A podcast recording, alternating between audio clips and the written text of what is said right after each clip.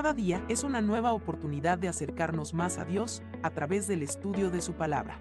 Bienvenidos a su espacio de devocional diario, Jesus is Life. Con un abrazo fraterno les damos la bienvenida para continuar en el capítulo 3 del libro de Oseas, perdonados por un alto precio. Entonces el Señor me dijo, Ve y ama otra vez a tu esposa, aun cuando ella comete adulterio con un amante. Esto ilustrará que el Señor aún ama a Israel, aunque se haya vuelto a otros dioses y le encante adorarlos. Así que la recuperé pagando 15 piezas de plata, 220 kilos de cebada y una medida de vino. En este mundo imperfecto es inevitable que una persona sufra alguna traición en alguna etapa de su vida. Esto se debe a que ninguna persona tiene la capacidad suficiente para permanecer fiel o leal a su prójimo. Por eso, en algún momento de su vida, el hombre se ve tentado a traicionar a un familiar, a un amigo, un compañero o a su cónyuge. Ante esta tentación, los hombres fácilmente caen debido a la debilidad de su carne. Después de sufrir una traición, para el hombre es difícil restablecer la confianza con la persona que le traicionó y más aún si la persona que lo traicionó es su propio cónyuge. Ante una traición, la herida siempre queda abierta pese a que se hayan perdonado. El profeta Oseas sufrió una traición por parte de su esposa. Ella lo había abandonado y se había ido con otro hombre a rehacer su vida. Ante esta situación que atravesaba el profeta, el eterno Creador vio una oportunidad para ilustrar el mensaje que tenía preparado para la nación hebrea. Dios pidió a Oseas que perdonara la traición de su esposa y la acogiera nuevamente en su casa. Seguramente el pedido de Dios al profeta era algo muy difícil, pues le pidió que perdonara el adulterio de su esposa. Muchas personas en la actualidad pensarían una y otra vez antes de perdonar una traición similar a esta. Algunos perdonarían esta traición, pero no les recibirían nuevamente en sus casas. Algunos ni siquiera pensarían, sino que simplemente no les perdonarían. El profeta Oseas, en contraste a la mayoría de hombres, amaba profundamente a Dios y confiaba plenamente en Él.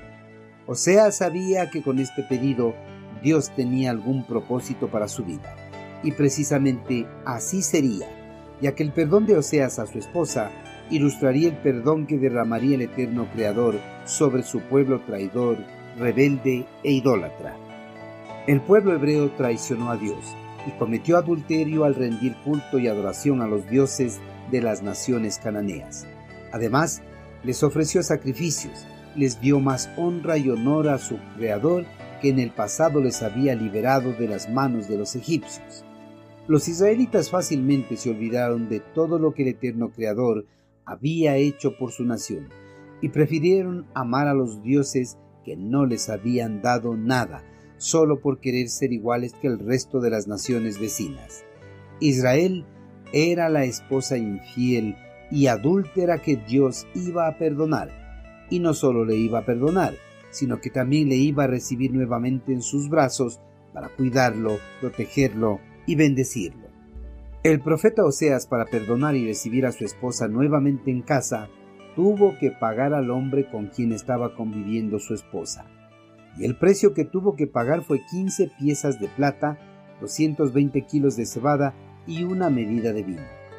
Parece algo incoherente pagar un alto precio para perdonar un adulterio, pero no es algo incoherente pagar un alto precio para perdonar a quien se ama profundamente. Y esto justamente hizo Dios por su profundo amor por la humanidad. Él pagó un alto precio para perdonar a la humanidad su rebelión, su adulterio y sus pecados, y el precio que pagó fue la vida de su amado Hijo en el madero. Cristo Jesús derramó hasta la última gota de su sangre para reconciliar a la humanidad con Dios y así puedan vivir eternamente en la morada celestial junto a Él. Queridos hermanos, a Dios no le importó las rebeliones pasadas de la nación hebrea. Él acogió nuevamente en sus brazos amorosos a Israel para amarla, cuidarla y bendecirla. Dios, por su amor a su pueblo, borró por completo el pecado y la maldad de Israel. Los cristianos, al igual que Israel, Constantemente vivimos equivocándonos y desobedeciendo a nuestro amado Señor.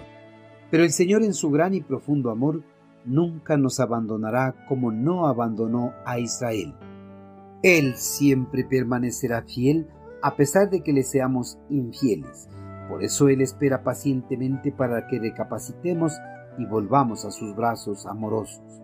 Hermano, amigo, no importa lo bajo que caigamos, Dios siempre está dispuesto a comprarnos, redimirnos y a levantarnos otra vez. Dios en este momento está esperando que usted reconozca sus pecados y se arrepienta. Dios le está esperando con los brazos abiertos. No pierda la oportunidad de disfrutar del cuidado y la protección de nuestro amado Señor. Envíenos sus sugerencias y comentarios a nuestro correo electrónico ministerio.jesusislife.net. Este programa es una producción de Jesus is Life.